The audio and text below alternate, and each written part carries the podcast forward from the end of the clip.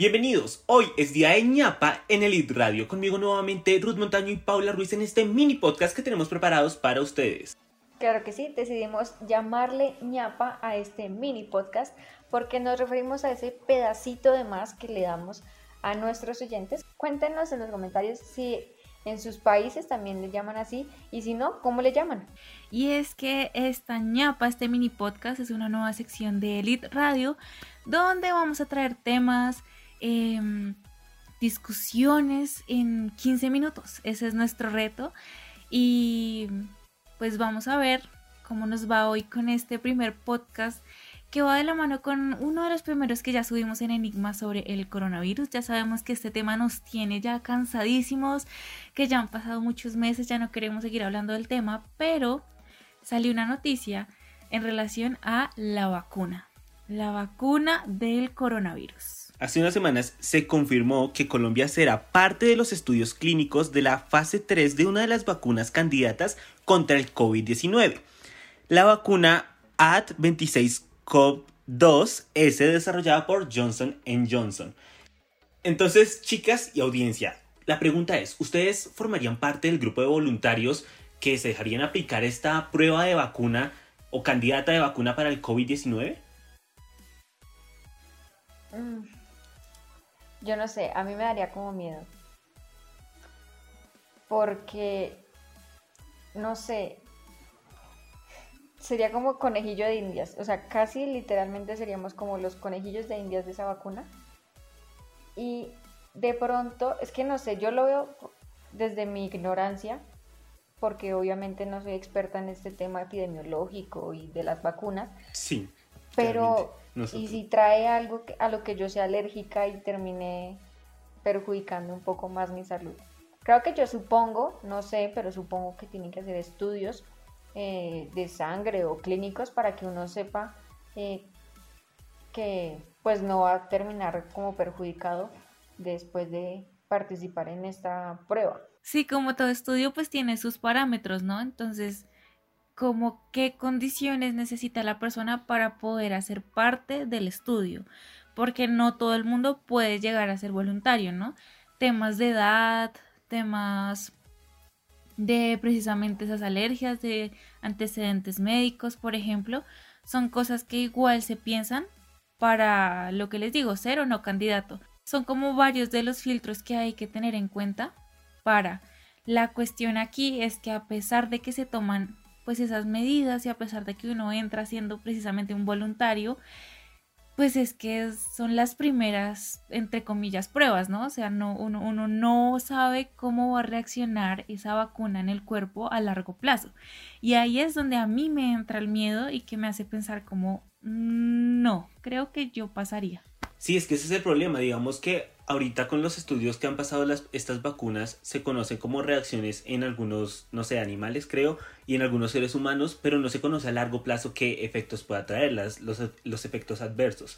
Entonces, digamos que la gente que lo está haciendo, yo pienso que, o sea, es una labor que se debe aplaudir, es una, es un acto de valor que se debe aplaudir porque lo hacen principalmente porque, digamos, yo leía que en Estados Unidos le hicieron una entrevista en CNN a dos personas que son voluntarias para una de estas vacunas y em, lo que ellos decían es que lo que ellos pretenden es que este tiempo de pandemia acabe más rápido porque nos está afectando a todos en diversos factores. Entonces ellos como que ponen su granito de arena para que esto acabe más rápido, es un acto de aplaudir. Bueno, en cuanto a nuestra pregunta sobre lo de las, los posibles efectos que pueda tener esta vacuna, encontré un artículo que habla que mm, el Instituto Nacional de Vigilancia de Medicamentos y Alimentos, que pues es el INVIMA, eh, estableció como dos etapas, que la primera es eh, en participantes adultos entre 18 y 60 años sin comorbilidades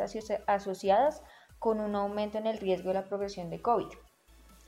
Y otro grupo con comorbilidades que puedan generar formas graves de la enfermedad. Eso en cuanto a la primera etapa y la segunda es en adultos mayores de 60 con y sin comorbilidades que se asocian con aumento del riesgo de COVID severo. Encontré que son 15 centros de investigación que participarán en el proceso. están pues fundaciones, pues fundaciones cardiovasculares más o menos y hospitales. Entonces, la verdad, no sé cómo es que vayan a, a, obtener los participantes. No sé si lo van a hacer con familiares de pacientes o, o de dónde va a salir la gente. Sí, yo tampoco sabría y es que eso es ya. O sea, las pruebas empiezan... El 20 algo, creo que es el 21, estoy Dice que la fecha estimada de inicio del estudio en la fase 3 para reclutar los participantes es septiembre de este año, o sea, ya. Acá hay una cita que dice se espera contar con resultados iniciales en, el, en enero de 2021. Sin embargo, el estudio implica dos años de seguimiento hasta marzo de 2023. Digamos que eso también respondería un poco a nuestra pregunta sobre em, como posibles eh, consecuencias a largo plazo, porque se va a seguir haciendo un seguimiento hasta marzo de 2023. Sí, aunque aquí también quiero añadir algo y es que no todos los voluntarios van a recibir la vacuna creada para el COVID, ¿no? Porque por el tipo de estudio, unas personas van a recibir la vacuna y otras personas van a recibir un placebo. ¿Recuerdan los grupos de investigación que les comenté ahorita?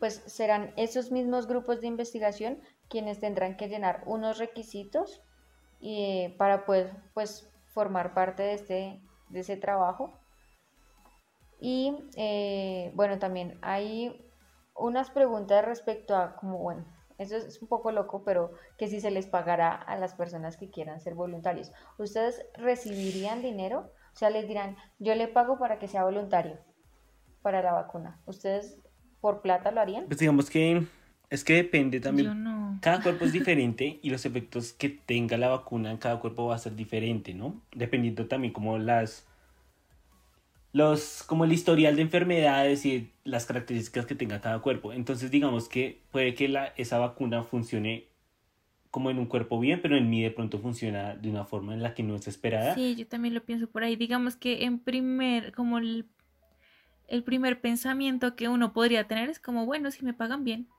Pero ya cuando uno se pone a pensar más a fondo sobre lo que implica ser parte de un estudio, Em, pues de este tipo, ¿no? De, de probar la efectividad de una nueva vacuna, pues entra en juego eso, qué tanto vale mi salud en caso de que pueda tener algún efecto adverso, ¿no? No sé si me hago entender. Sí, bueno, hay que aclarar que a los voluntarios no se les va a pagar.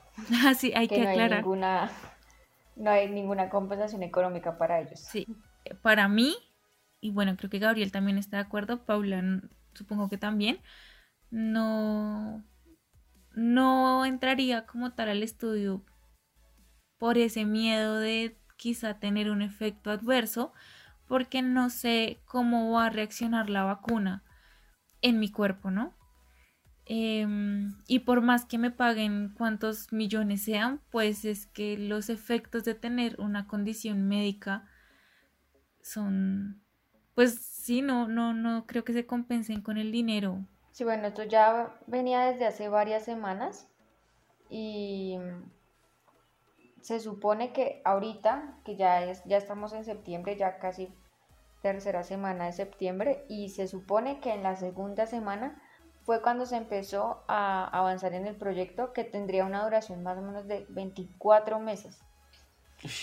Bueno, yo creo es que, es muchísimo tiempo. Es que es bastante delicado, o sea, yo no creo que puedan decir como, no, bueno, vengan tres meses y ahí acabamos. No, es que aparte, póngase a pensar, digamos que la vacuna mm, se la aplican a uno y a las dos semanas dicen, no, la vacuna no funcionó. Pero aparte de que no funciona, uno tiene que estar pendiente dos, dos años. Uno tiene que estar eh, pendiente durante dos años de cuáles son las reacciones que va a tener en el cuerpo esa vacuna que no funcionó. Y luego si quiero volver a ser parte de ese grupo que se pruebe la nueva vacuna, entonces me toca esperar a ver qué otros resultados me van a dar en mi cuerpo. O sea, es muy, es muy arriesgado. Aunque bueno, digamos, también podemos, o sea, es que como, como todo esto es un misterio, o sea, desde que empezó el COVID todo ha sido una incertidumbre horrible puede que tenga efectos nocivos como puede que no tenga ningún efecto y por no tener ningún efecto pues no es eh, una vacuna que realmente funcione contra el COVID, ¿no? O sea, puede que sí se aplica, pero pues no, no, no, simplemente no, no funciona ni para el COVID, pero tampoco genera algo malo en el cuerpo, simplemente fue una sustancia que no, pues que no entró a hacer mayor interferencia. Puede pasar, lo digo sin saber mucho obviamente de este tema, ¿no? Sí, claro, nosotros aquí ignorantes en lo médico. Aquí especulando un poco como hemos hecho desde el inicio de la, de la pandemia. Sí, bueno, pues es que esta vacuna ya está en la fase 3, entonces supongo que si ya está en la fase 3 para probar en humanos, yo supongo que ya en las fases anteriores tuvieron que revisar la efectividad en cuanto al virus, ¿no? Sí, esto ya se supone ya está confirmado, pero, o sea, no está como confirmado en los diferentes tipos de personas. Es decir, por eso es que se hacen las pruebas con personas que tengan ciertas características, personas con cierta edad, con ciertas enfermedades crónicas y así. Pero bueno, conclusiones. Conclusiones entonces de esta ñapa, primera ñapa de Radio. Empiezan ya las pruebas para revisar si efectivamente eh, podemos contar con una vacuna ya para el COVID-19. Eh, en Colombia específicamente son unas pruebas que empiezan en este mes de septiembre, que ya hay unos lugares eh, indicados en diferentes lugares del país que van a estar apoyando este proceso, este desarrollo en investigación. Igual otros países también vienen desarrollando otras vacunas que también están poniéndose a prueba y pues empezarán a revisar qué personas pueden entrar a ser parte de como el grupo de voluntarios para mm, pues el estudio de revisar si efectivamente la vacuna eh, funciona. Claramente estos participantes van a tener que contar con ciertos requisitos em, para entrar a ser parte. Y pues cuéntenos ahora sí sus, en los comentarios si ustedes harían parte de este estudio eh, para conocer la efectividad de las vacunas que se están desarrollando. Y nos escuchamos la próxima semana con un nuevo podcast aquí en el Radio Siente el Poder.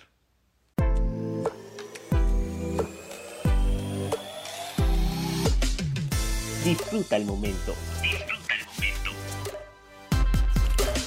Estamos al aire. Al aire, al aire. Elite Radio. Siente el poder.